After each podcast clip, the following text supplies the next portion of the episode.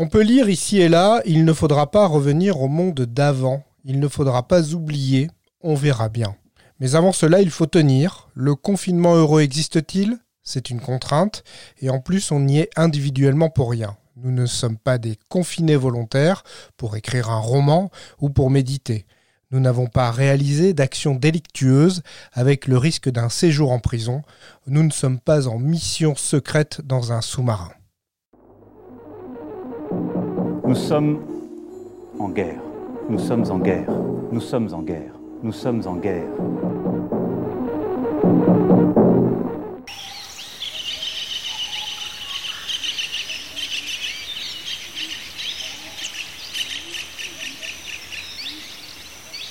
Avec ce virus, le pays, la planète, a freiné, voire stoppé toute activité humaine non obligatoire. Et pourtant, sauf à avoir des proches victimes de ce Covid-19, le responsable, lui, ne se voit pas. Nous sommes confinés, en bonne santé, et nous n'entendons pas autour de nous des sirènes ou des bombes, des hurlements, mais plutôt du silence.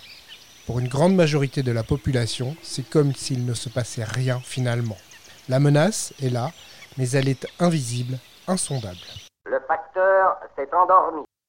Alors certains tentent de vivre comme avant ou s'adaptent. Ils nourrissent par exemple leur manque de consommation en allant sur les sites e-commerce et ils commandent comme si de rien n'était. Mais voilà, la logistique n'est plus très bien huilée en ces temps de crise sanitaire planétaire. Et donc, il y a par exemple des retards de livraison, des annulations de commandes. Et là, nos consommateurs confinés hurlent leur colère de ne pas recevoir leur babiole. Ils se répandent sur les réseaux sociaux sans limite.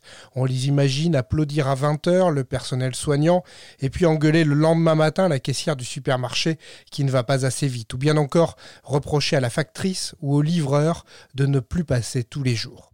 S'ils étaient militaires dans cette guerre, ils appartiendraient au train alors en soutien aux soldats et soldats de la logistique de la relation client, c'est cadeau. Voici un extrait de La Belle Verte de Colin Serrault. Alors espèce de connard, faut faire attention non? Mais où tu te crois connard? C'est conduire ou quoi? Pauvre con Pardon monsieur, je suis désolé. Connard J'étais en train de discuter. Mais tu te crois où pauvre con? J'ai un tout petit peu touché votre rétroviseur. Connard Je crois que là ça va. Il a rien le rétroviseur. Tu sais conduire ou quoi pauvre con? Vraiment, je, je vous demande pardon. Je, je vous prie de m'excuser. Connard C'est terrible ce qui vous est arrivé De quoi? Je dis, c'est terrible ce qui vous est arrivé Espèce de, de connard. Sur la Terre, il y a 4 mecs sur 5 qui crèvent de faim. Il y a ceux qui vivent dans les caves à cause des bombes. Il y a ceux qui pourrissent du cancer et du sida dans les hôpitaux.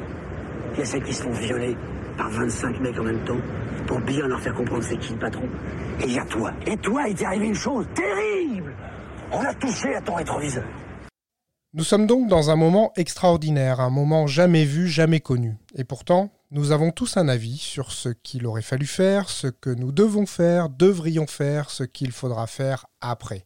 Nous savions déjà que nous étions 60 millions de sélectionneurs de l'équipe de France de football et de rugby, mais aujourd'hui nous avons changé de job, nous sommes 60 millions de ministres de la Santé, de virologues, de pneumologues, de chercheurs en médecine.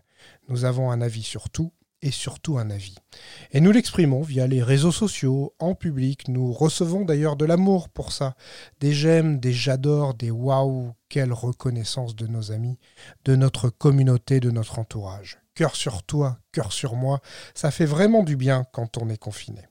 Les réseaux sociaux ne sont pas des médias d'information, mais des médias d'émotion. C'est ce qui change sans doute la donne depuis quelques années. On ne cherche plus de la connaissance ou du savoir, mais donc des émotions, de l'amour, je l'ai dit, mais aussi de la colère, de l'indignation, de la peur. Et la magie de ces plateformes, c'est qu'elles valident vos sentiments et vos émotions pour les transformer en convictions. C'est leur business, quitte à tuer la concurrence sur le temps de cerveau disponible au détriment de la presse, de l'école, de la littérature qui, elle, donne des informations, du savoir et de la connaissance. Ce qui avait fait dire de manière un peu violente à Umberto Eco les réseaux sociaux ont donné le droit à la parole à des légions d'imbéciles qui, avant, ne parlaient qu'au bar et ne causaient aucun tort à la collectivité. On les faisait taire tout de suite. Aujourd'hui, ils ont le même droit à la parole qu'un prix Nobel. Effectivement, c'est incroyable avec quel aplomb n'importe qui arrive à affirmer, à apporter des jugements définitifs sans aucune compétence dans un domaine, et comment l'audience sociale valide à grands coups de pouce levé ou de cœur ces théories absolument pas étayées. Deux psychologues américains ont analysé ce phénomène. Leurs travaux ont mis euh, en lumière un effet. Il s'agit d'un biais cognitif dit de surconfiance, selon lequel les moins qualifiés dans un domaine surestiment leurs compétences. Aristote disait à peu près la même chose. L'ignorant affirme, le savant doute, le sage réfléchit. Comme le savant doute, il ne peut pas affirmer, il ne peut pas apporter de réponse rapide et définitive, c'est comme ça, même une crise ne peut pas changer la temporalité de la démarche scientifique. J'aime les gens qui doutent, les gens qui trop écoutent leur cœur se balancer. J'aime les gens qui disent et qui se contredisent et sans se dénoncer. J'aime les gens qui tremblent, que parfois ils nous semblent capables de juger. J'aime les gens qui passent moitié dans leur godasse et moitié à côté.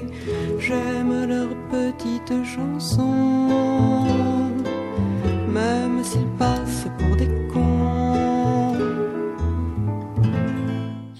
Je crois que pour euh, terminer ce cinquième épisode, alors que le ménage de printemps s'éternise dans les maisons et les appartements, parce qu'il occupe très très bien les confinés, il est vraiment nécessaire d'en appeler à la poésie féministe antillaise de qualité.